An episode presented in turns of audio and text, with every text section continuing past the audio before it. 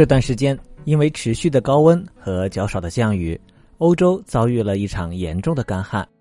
之前我们曾经讲过，英国的气温一度超过了四十摄氏度，把机场的飞机跑道都烤化了。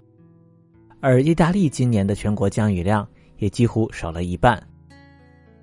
当地的气候部门称，今年是意大利自一八零零年有记录以来最干旱的一年。七月份。我们介绍过意大利的一个小镇，为了节约用水，出台了禁止理发师给顾客冲洗两次头发的命令，让不少人难以接受。而法国政府也表示，当前遇到了史上最严重的干旱问题，超过一百个城镇饮用水短缺。除了上面说到的这些国家，根据报道，八月初荷兰政府也正式的宣布，全国进入了缺水状态。由于缺水。荷兰的大量水塘干涸，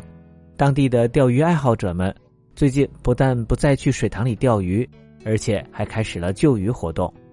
为了拯救干涸水塘中的鱼，避免它们死亡，当地的一个钓鱼协会的志愿者们用渔网将鱼捕捞出来，然后再放生到水量较大的河流中。